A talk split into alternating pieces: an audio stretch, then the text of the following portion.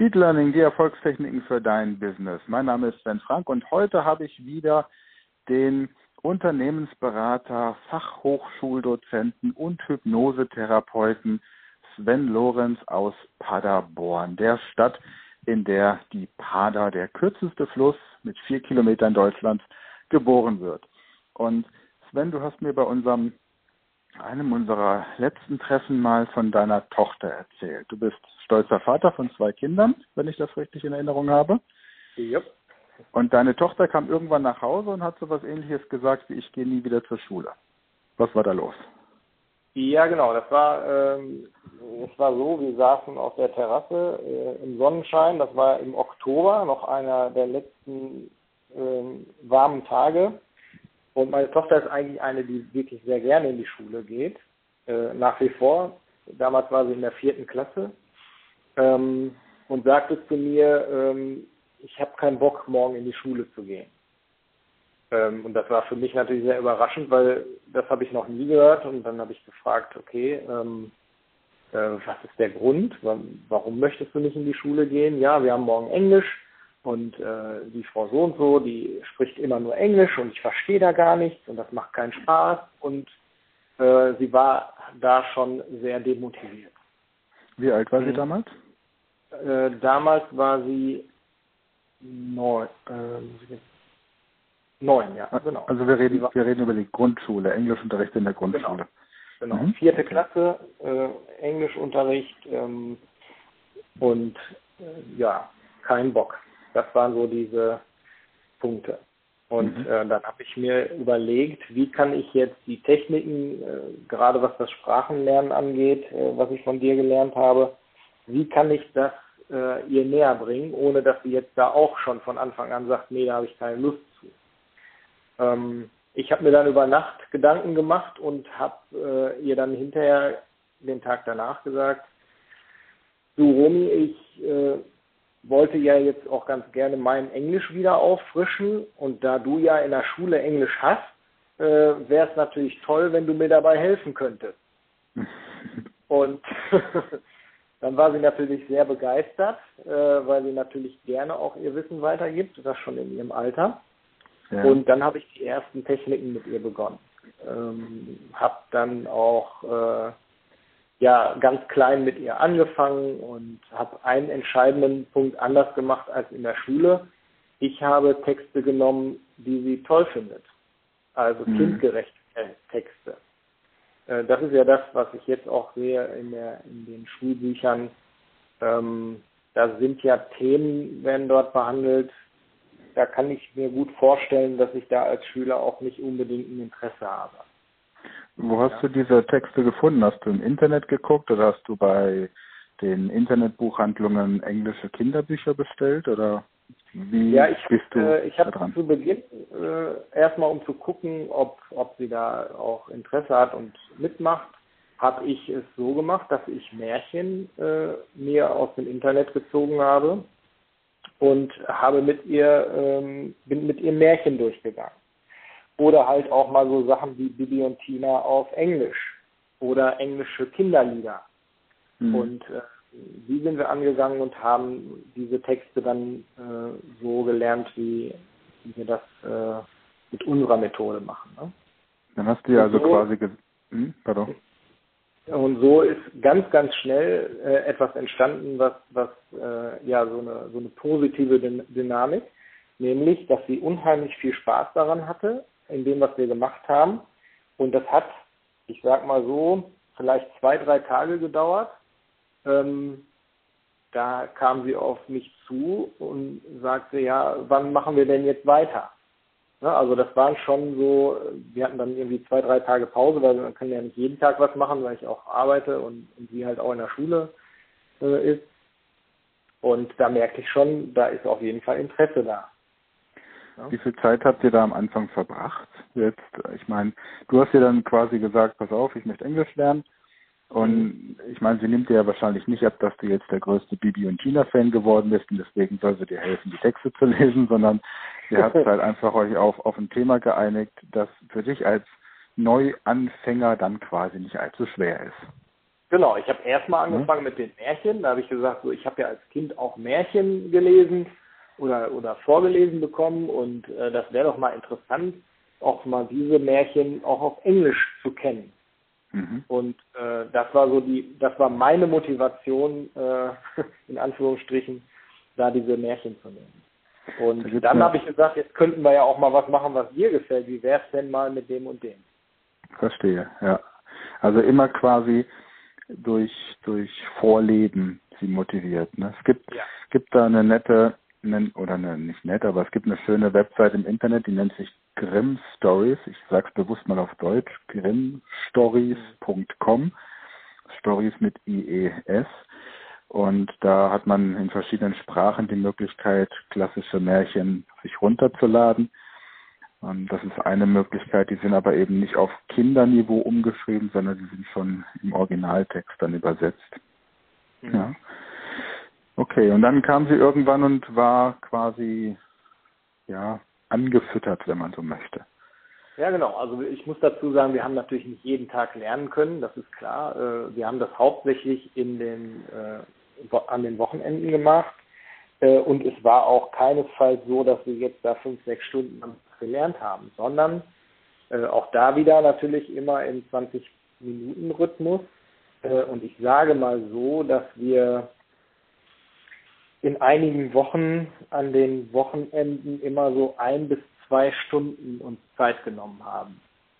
Okay, ja? also doch schon, doch schon bewusst ein Termin, der am Wochenende geblockt wird, um damit zu lernen. Genau, also wir haben schon auch so, so, so Denksportsachen äh, wie ABC-Listen oder sowas zum Beispiel, äh, was ja eine bekannte Technik ist von, von Mira Birkenbiel. Äh, das haben wir schon gemacht, weil das halt auch, auch Spaß macht. Ähm, äh, das sind ja so, so Dinge, um, um das Gehirn überhaupt erstmal in diesen Modus zu bringen, lernen, Wissensnetz äh, ähm, anzulegen und so. Und das haben wir schon auch in der Woche gemacht, weil äh, ja, man braucht drei bis fünf Minuten dafür und die Zeit, die kann man sich halt immer nehmen.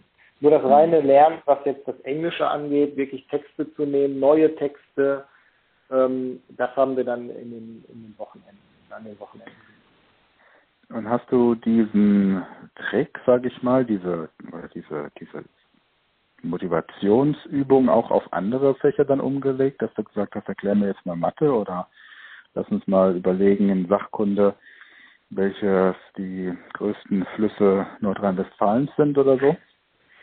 Also erstmal den, den Gedanken, was, was das Englisch angeht, äh, würde ich jetzt nochmal vorziehen, den zu Ende zu bringen, weil Okay. Da ist nämlich ein ganz entscheidender Effekt passiert.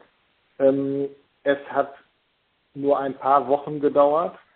Ähm, da ist sie zu mir gekommen, ganz, äh, ganz euphorisch aus der Schule gekommen und hat gesagt, Papa, du wirst es nicht glauben, aber ich habe heute in Englisch alles verstanden, was meine Lehrerin gesagt hat. Klasse. Ja. Ich habe dann so ein bisschen lapidar gesagt, ja, hat sie in Deutsch oder Englisch gesprochen? Äh, und sie war natürlich so begeistert, nein, alles auf Englisch. Und das war der, der Startpunkt zu dem, wo sie äh, wirklich alles im Unterricht versteht. Und jetzt mittlerweile, sie ist jetzt in der fünften Klasse, in einer bilingualen Klasse äh, unterrichtet wird. Prima. Ja.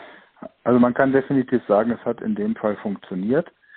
Und ja was ist jetzt so deine Empfehlung für Eltern, bei denen, ich denke mal, viele, die zuhören, sind ja jetzt nicht nur selbst daran interessiert, für sich als Erwachsener Lernstrategien zu finden, sondern eben tatsächlich auch für die Kinder. Und wenn ich in eine Sprache neu einsteigen möchte, sind natürlich auch Märchen und Kinderbücher immer eine super Möglichkeit, um einfach schnelle Erfolgserlebnisse zu haben und einen, ja. Wortplatz aufzubauen, der tatsächlich eben auch verwendet wird im Dialog. Aber jetzt für, für Eltern, bei denen die Kinder nach Hause kommen und sagen, ich habe keinen Bock mehr, weil ähm, Mathe verstehe ich nix oder Englisch verstehe ich nix oder es ist ja immer das Verstehen, das mhm. ähm, das Problem ist bei den Schülern. Ne? Es ist ja nicht so, dass jemand sagt, ich möchte nicht mehr in die Schule gehen, weil meine Lehrerin ständig eine rosane Bluse anhat. Ja, ja, genau. Was, was ist so dann so deine Kernbotschaft für Eltern, die ihre Kinder dahingehend unterstützen möchten? Also erstmal, was ich ganz, ganz entscheidend finde, und das war auch bei, bei Romy so, ähm, erstmal zu wissen, wo liegen eigentlich die Stärken meines Kindes. Weil ich habe ja schon eingangs oder in, beim letzten Mal gesagt, es geht ja ähm, ganz oft in unseren Schulen darum, die Fehler zu finden und nicht das, was gut, äh, was gut ist. Ähm, vielleicht ein kleines Beispiel. Ich habe eine, eine äh, Mutter gehabt, die mit ihrem Sohn zu mir gekommen ist und ähm, äh, gefragt hat, ob ich äh, so etwas wie Nachhilfe in Deutsch geben kann. Ja. Äh, und dann habe ich als erstes gefragt, ja, was macht er denn am liebsten? Ja, am liebsten Kunst und Musik. Und dann habe ich sie gefragt, ja, warum, äh, warum sie denn dann nicht ihn in diesen Bereichen fördert. Und dann meinte sie, ja, aber es ist doch wichtig, dass er Deutsch kann. Ja? Und das ist genau mhm. das, was passiert in unseren Schulen, dass wir nicht darauf gehen, was sind die Potenziale und was ist dann wirklich das, was mein Kind richtig gut kann und das weiter ausschöpft. Nein, wir gucken uns die Defizite an und versuchen, die auf irgendein Level zu bringen, ähm, der, ich sag jetzt mal, Durchschnitt ist oder, oder dem, dem Lehrplan gerecht wird. Ähm, das führt aber dazu, dass die, die Schülerinnen und Schüler natürlich überhaupt keine Motivation mehr haben irgendwann. Wenn ja. ich den jetzt, der fast nur Fünfen geschrieben hat in Deutsch, jetzt auch noch dann zu jemandem hinbringe oder ja, quasi äh, durch Zwang dorthin bringe, äh, Deutsch zu lernen, äh, dann habe ich auch gesagt, ähm, wie soll ich den denn motivieren jetzt? Ne? Also es muss ja schon die eigene Motivation mitbringen. Und ja, vor allem halt wird ja, hm? ja, vor allem wird dadurch ja auch zementiert, du bist nicht normal. Du musst zu jemandem gehen, der dir hilft. Ne? Richtig, richtig. Und da ist es viel, viel wichtiger, die richtigen Techniken anzuwenden. Ne? Das, was wir im, im Speed Learning an, an Techniken verwenden, hm, das ist viel, viel wichtiger, weil das sofort in, in kurzen Abständen äh, Erfolgserlebnisse schafft.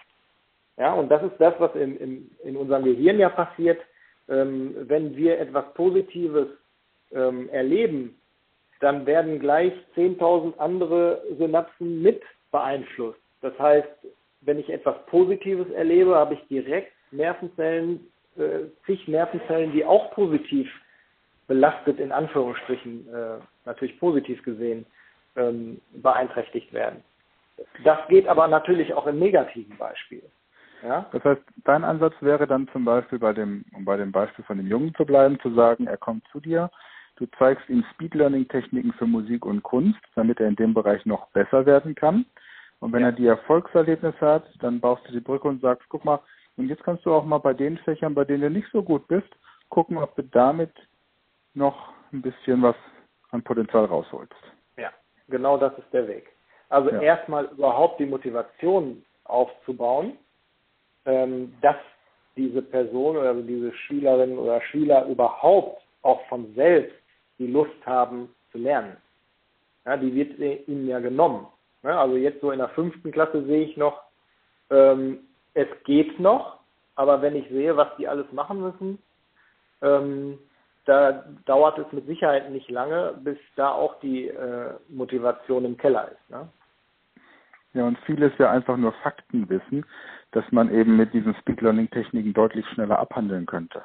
Ja. ja und genau. um dann einfach die Zeit zu haben für die Dinge, die eben Übertragungen oder Verständnisleistungen erfordern. Ja. Prima. Sven, super vielen Dank für diesen Einblick. Wenn sich jetzt irgendwelche Eltern hören, die sagen, ich komme aus der Nähe von Paderborn oder ich möchte unbedingt mal nach Paderborn, weil ich den Sven Lorenz kennenlernen möchte und ich möchte wissen, wie kann ich meinem Kind helfen, das zu machen. Wo findet man dich im Internet? Äh, auf meiner Webseite www.parahypnose.de äh, zusammengeschrieben, zusammengesetzt aus Pada von Paderborn und äh, Hypnose. Ähm, ja, parahypnose.de, da kann man Informations- und auch Kontaktmöglichkeiten einsehen. Prima. Dann vielen Dank und in der nächsten Podcast-Folge hört ihr nochmal ein Beispiel aus der Unternehmensberatung, wie Sven da Speed Learning im Business einsetzt. Also seid wieder dabei. Danke fürs Zuhören für heute und bis bald.